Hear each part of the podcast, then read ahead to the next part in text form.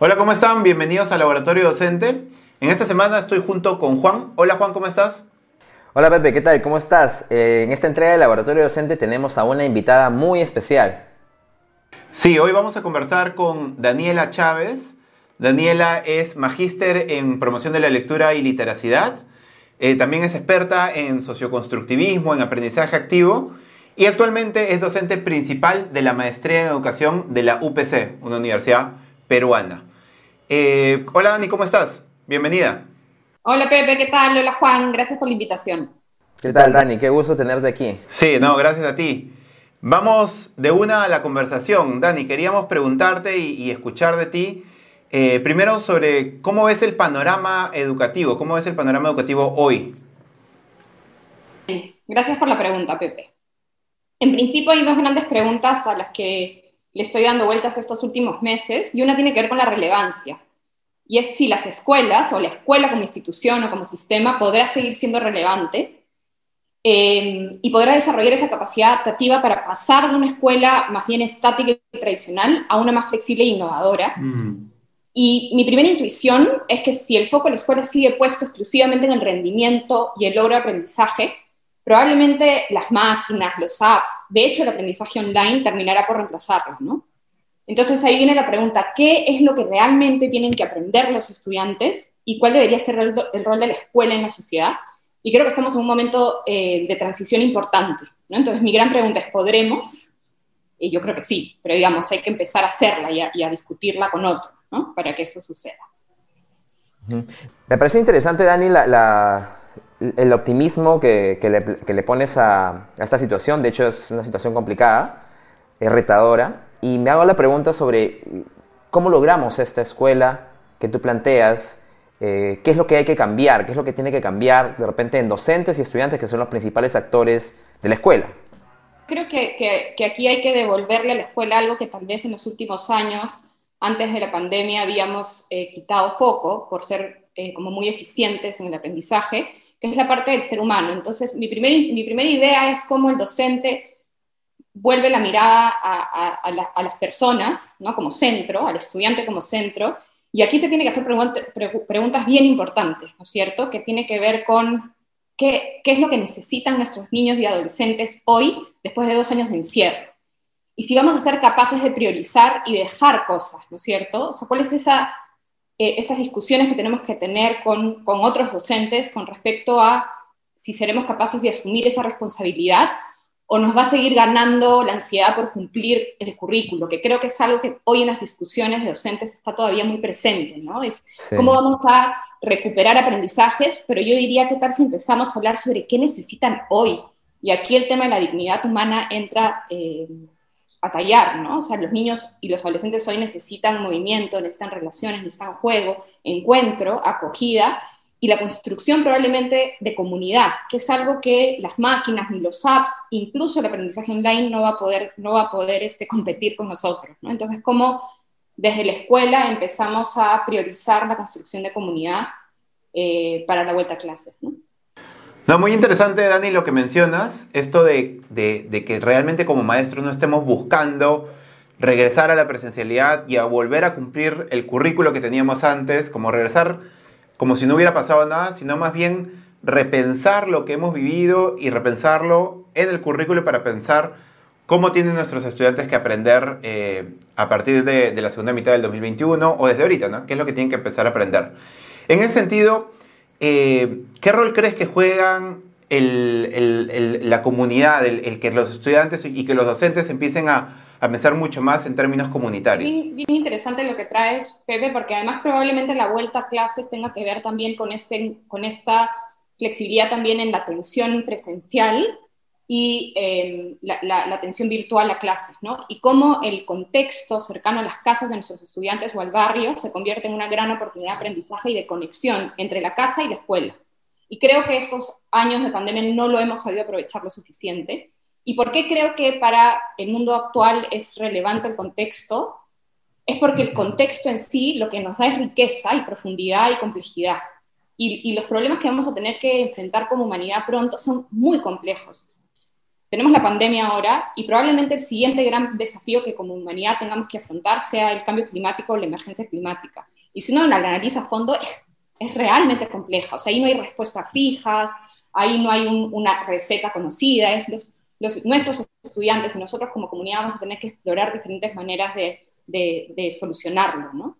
Entonces, el, contexto lo que nos da es eso, la posibilidad de que nuestros estudiantes aprendan a partir de problemas locales para luego conectarlo con los grandes desafíos de la humanidad y usar el contexto para registrar información, para tomar fotos, para dibujar, para comprender el fenómeno o el problema y luego encontrarnos en el aula, sea presencial o virtual, pero para construir esta comunidad de aprendizaje, ¿no? Y, esa comunidad de la que hablaba, que al final se define como em, una comunidad comprometida socialmente, intelectualmente y emocionalmente para resolver problemas, ¿no?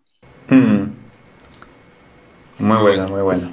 Sí, Dani, me ha dejado pensando mucho en, cómo, en cómo esta situación que vivimos hoy, que también es parte de ese contexto, nos ha hecho reflexionar sobre la importancia de las relaciones sociales, del estar con, las personas, ¿no? que hoy es justamente una, gran limitación. Y, sin embargo, también me pongo a pensar que ese es nuestro contexto hoy. Entonces, eh, es cierto, ¿no? Eh, creo que en el mediano, corto o mediano plazo, dependiendo de dónde estemos viviendo quizás, pero eh, vamos a salir de esto y vendrán muchas otras diferentes problemáticas. Mi pregunta es, hoy, hoy, esta es nuestra realidad. Eh, hoy el estudiante y el docente igual tiene que vivir en una situación de educación a distancia, ¿no? Y, me parece sumamente relevante lo que dice. Sin embargo, ¿cómo, ¿cómo, piensas tú que debería ser o qué deberíamos hacer para adaptarnos a esta situación hoy, ¿no? Ya no pensando tanto, o no pensando tanto en lo que va a pasar, porque creo que es sumamente importante lo que dices, que cuando regresemos a una, entre comillas, normalidad, como la era antes de la pandemia, eh, no va a ser lo mismo, pero hoy tenemos esta situación. Entonces, ¿qué, piensas tú respecto a lo que hoy el docente o el estudiante puede hacer para poder adaptarse a este contexto, teniendo en cuenta el rol de la escuela que tú has mencionado? Creo que ahí es importante hablar sobre el proceso, ¿no? O sea, adaptarse a algo no es algo automático eh, y tampoco algo que se aprende es algo que se vive en un proceso colectivo normalmente. Entonces ahí es como la escuela se vuelve ese espacio de conversación en donde digerimos juntos lo que estamos viviendo y vamos reconociendo esos sitios de aprendizaje. O sea, ¿cuánto, ¿cuánto en la escuela estamos apretando el freno de nuevo? Porque creo que para mí este es el... Claro, y ese se puede hacer virtual y presencial, o sea, no necesariamente solo presencial. Sí. Entonces, ¿cuán, ¿cuán, capaces nos sentimos los docentes de, de, nuevo apretar el freno para hacer estos espacios de de, reflexión colectiva, para conversar sobre lo que estamos viviendo, para... Y, priorizar, ¿no? Como dijiste, porque de hecho eh, muchos docentes todavía siguen pensando en, tengo que hacer mi currículo tal como lo hacía antes, cumplir, y lo real es que muchas, muchos estudiantes hoy tienen solamente una clase a la semana, a través incluso hasta de WhatsApp, ¿no? Ya no, no es una clase regular, y se sigue tratando de machacar, completando el contenido, ¿no? Sí y, la gran pregunta que nos tenemos que hacer, ¿no? Es qué es realmente necesario aprender hoy, Para el hoy y para el, y para el mañana también, ¿no? O sea, sí, sí, sumamente relevante esa pregunta. Eh, Dani, y, ahí... dale, dale, Juan. No, dale, dale. No, y, ahí quería llevarte quizás un poquito más en el plano del estudiante, eh, porque hemos hablado de lo que los docentes pueden hacer eh, como estos espacios de reflexión, espacios de, pisar el freno y, ganar, conciencia de lo que está pasando, analizarlo e incorporarlo como parte del aprendizaje. Pero en el paso de los estudiantes, eh, durante la escuela, durante el momento que están en sus casas o llevando las clases, ¿cómo podemos desarrollar de manera ya mucho más concreta e, esta capacidad de, de adaptarse y de reflexionar sobre lo presente y de generar estrategias para el futuro? Creo que ahí hay, en, la metodología que podemos usar hay algunos puntos clave que pueden ayudarnos a eso, porque de nuevo, es cómo construimos esa capacidad de adaptarse, ¿no es cierto? No es cómo aprender a adaptarnos, sino cómo construimos juntos como comunidad esa, esa capacidad. Y aquí para mí hay, hay, tres cosas relevantes. La primera es poner el, el, valor no en el resultado, sino en el proceso. Y ahí el tema de evaluación es bien importante. Como docentes tendemos a, a esta mirada de, de, de, esperar una respuesta correcta o un solo resultado o el mejor resultado. Y tal vez aquí tenga que ver más con cómo, cómo le ponemos eso, el valor al proceso.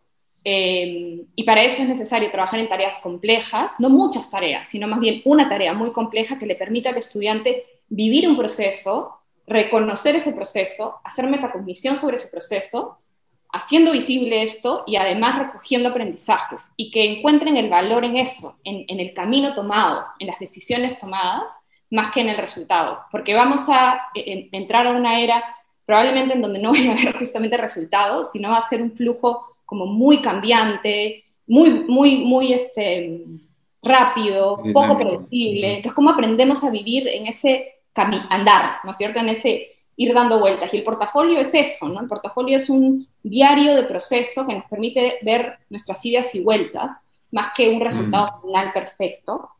Y lo otro creo que también es bien importante entender que para adaptarnos a situaciones complejas necesitamos miradas diversas. De hecho, no solamente opiniones diversas, sino también maneras de ver el mundo distintas, que las disciplinas, las diferentes áreas este, forman parte de esa mirada, ¿no? Y aquí también es como en el aula mm, incorporamos la posibilidad de poner esa diversidad sobre la mesa y cuando no está, que el docente sea capaz de buscarla. Por ejemplo, haciendo una pregunta, me gustaría escuchar a alguien que tenga otro punto de vista. incluso aquí la virtualidad está a favor.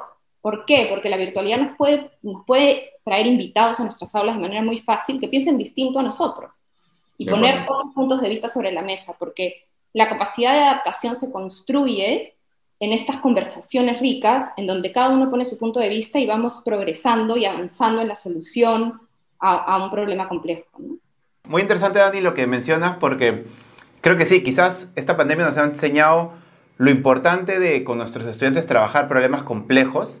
Eh, creo que nos ha demostrado también esta pandemia que nos cuesta trabajar problemas complejos como sociedad y es importante empezar ya a trabajarlo con nuestros estudiantes independientemente de la edad.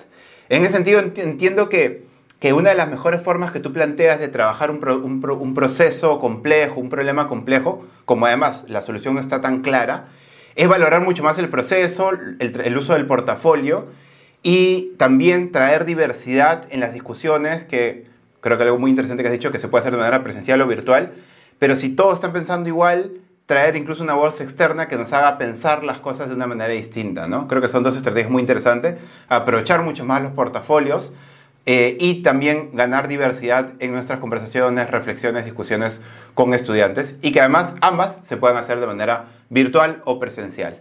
Juan. Sí, sí. Y, para ir cerrando, porque aquí es poco tirando el tiempo en, en los podcasts, Dani, queríamos invitarte a que puedas dirigirte a los muchos docentes eh, y estudiantes también del Perú y Latinoamérica y que les puedas dejar un consejo, ¿no? Eh, ¿Qué quisieras decirles a, los docentes del Perú y de Latinoamérica en esta, en esta época, ¿no? En la que está, la educación está siendo un reto para todos, para todos en todo el mundo. Bien, creo que aquí hay eh, tres cosas. Una, es que como docentes nos tomemos el tiempo, sobre todo ahora, de realmente conectar con las necesidades e intereses de cada estudiante. O sea, creo que es un momento en donde tenemos que tener una observación más atenta, involucrarnos más con, el individuo. Entonces, ¿cómo usamos además la virtualidad para eso? ¿no? Para tener reuniones este, en donde tratamos de entender dónde está cada uno de nuestros estudiantes, cuál es su gran preocupación y su interés, porque eso me va a permitir retomar un currículo más más rico para ellos también, que, que atienda sus propios intereses. Entonces, ¿cuánto, la gran pregunta es esa, ¿no? ¿Cuánto tiempo estamos usando para conectar con el otro? Y también conectar con el contexto. Eh, ¿Cómo abrimos esa capacidad de asombrarnos, de ser más curiosos, de observar nuestro entorno, nuestro barrio, para ir detectando cuáles son esos problemas que enfrentamos en el día a día, de los que tenemos que hacernos cargo, eh, y que al final terminan siendo estos problemas complejos de los que hablábamos, que vamos a llevar al aula. ¿No es cierto? Y ahí es donde surge la conexión entre la escuela y la casa. En este contexto, en este espacio que, aprovechamos poco, y para eso hay que conectar. Eh, y cómo esas dos miradas de, un docente, o sea, la mirada profunda en el individuo y la mirada profunda en el contexto, luego te va a permitir responder una pregunta que es, ¿qué es lo que realmente tenemos que aprender? Y ahí mi gran recomendación es que menos es más, no todo y solo lo importante. Y a partir de eso, cómo genero conversaciones con otros docentes. ¿De qué estamos conversando cuando nos reunimos? Y tal vez estas tres ideas nos pueden ayudar a tener conversaciones constructivas, que al final a la larga son también una construcción propia de capacidad adaptativa docente. Genial, gracias, gracias. Ya saben, entonces conectemos para poder identificar lo realmente relevante, lo realmente importante. Pepe, te la paso para que podamos cerrar ya este espacio que ha sido súper rico. Gracias, Dani. Sí, Dani, muchísimas gracias. Eh, realmente nos llevamos lecciones muy valiosas de cómo, primero, trabajar lo complejo, trabajar problemas complejos con nuestros estudiantes, no huirle a eso, y también cómo trabajar entre docentes para eh, poder eh, hacer que nuestros estudiantes reflexionen mucho más, aprovechemos el contexto y realmente creemos un currículo que, que sea valioso para nuestros estudiantes para esta época, para este momento complejo que estamos viviendo como sociedad. Así que gracias Dani eh, y gracias a todos ustedes, gracias Juan.